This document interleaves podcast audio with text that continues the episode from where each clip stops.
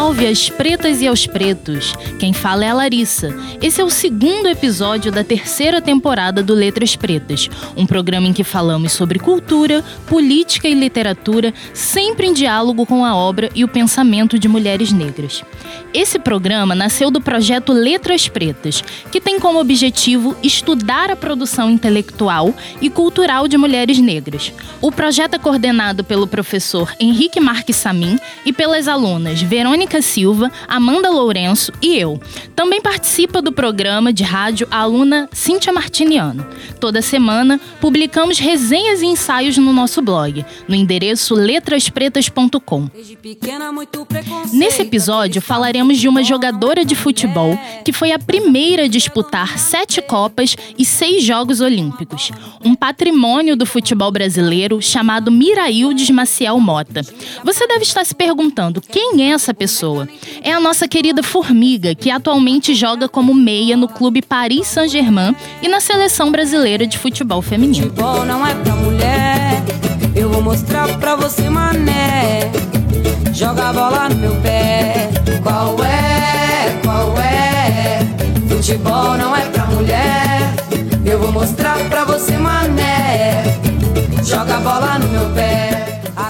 Formiga nasceu em Salvador, Bahia. Única filha mulher da família, aos 12 anos já dava seus primeiros dribles em campinhos das periferias. Desses campinhos, foi para São Paulo e de lá rodou o mundo. Chegou cedo à seleção, atuou na Suécia e nos Estados Unidos e ganhou muitos títulos. Sua história no futebol começa na infância, quando ela fugia dos irmãos que não queriam que ela jogasse de jeito nenhum. Quando dava uma boneca para ela brincar, ela arrancava a cabeça para ter algo redondo para chutar. É nesse contexto que vemos Formiga se tornar recordista absoluta do esporte, disputando sua sétima Copa do Mundo aos 41 anos. Ela conquistou essa longevidade graças a uma rotina regrada, treinos constantes, preparos e um compromisso que precisa ser reafirmado e reconhecido. E não para por aí, Amanda. Formiga também é recordista em Jogos Olímpicos. Participou de seis no total. São 24 anos de seleção brasileira. Ninguém vestiu a camisa amarela mais vezes que ela.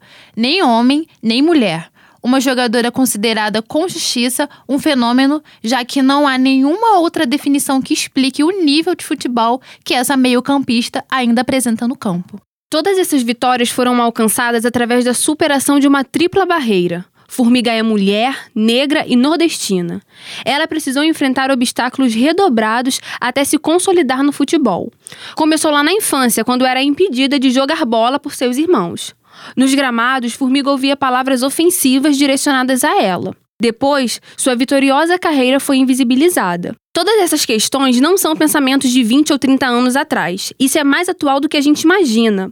São questões culturais relacionadas à desigualdade de gênero que afeta a vida em sociedade. E trazemos o debate para esse lado justamente porque, desde sempre, garotas e garotos foram ensinados a pensar que futebol é coisa de homem, que faz parte das brincadeiras masculinas, e que o lugar das meninas é cuidando da cozinha, das bonecas, fazendo comidinha. Infelizmente, o futebol ainda tem gênero. Em nosso país, o futebol tão aclamado é masculino. Até hoje, não tratamos o futebol feminino com a relevância ou respeito que ele merece. Trago a própria Formiga para ilustrar esse caso. Ela fez história, é patrimônio para o futebol brasileiro e, mesmo assim, nunca recebeu uma homenagem à altura de tudo que ela representa. Formiga é o futebol que ainda nos recusamos a enxergar, que só exaltamos quando chegam as Olimpíadas ou a Copa do Mundo. No resto do tempo, viramos as costas para a trajetória dessas mulheres que buscam seu lugar ao sol através da bola. Apesar de todos esses preconceitos que as manas mencionaram, nada disso impediu a nossa fantástica formiga de trilhar sua carreira vitoriosa. Ela conseguiu realizar seus sonhos através do seu talento, contrariando o machismo e mostrando sua eficiência com a bola no pé. Imaginem quantas garotas se inspiram na formiga. De fato, conseguir sobreviver do futebol, principalmente sendo mulher, negra e periférica, é um desafio. Mas mulheres como Formiga, Ludmilla e tantas outras mostram que ainda é possível. Sete Copas, um feito único no futebol. Formiga ganhou duas medalhas de prata nos Jogos Olímpicos e um vice-campeonato mundial. Ela ainda luta pela profissionalização do futebol feminino e para que as outras meninas possam ter oportunidades sem que precisem enfrentar todas essas dificuldades.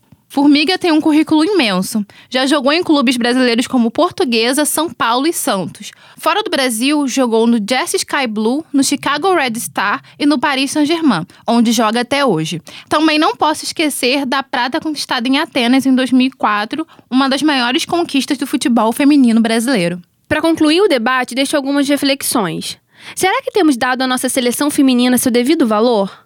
Até quando mulheres gigantes permanecerão invisíveis? O futebol feminino precisa ser visto e tratado com profissionalismo. A Formiga e a todas as mulheres da seleção brasileira, o nosso muito obrigada. Vamos ter que encerrar o nosso papo por aqui por conta do nosso tempo. Vamos deixar nossas palavras finais. É isso aí, galera. Foi um prazer enorme e até a próxima. Até o próximo programa, pessoal. Foi um prazer, gente. Até o próximo programa. Lembrando que semanalmente publicamos resenhas e ensaios no nosso blog letraspretas.com. Um salve às pretas e aos pretos e até o próximo programa Letras Pretas. Programa Letras Pretas. Locução: Henrique Marques Samin, Larissa França, Verônica Silva, Amanda Lourenço, Cíntia Martiniano e Patrícia Scarlett. Equipe técnica: Daniel Barros, Gledson Augusto e Eduardo Sobral. Produção: Rádio Erge. Realização: Centro de Tecnologia Educacional CTE SR3.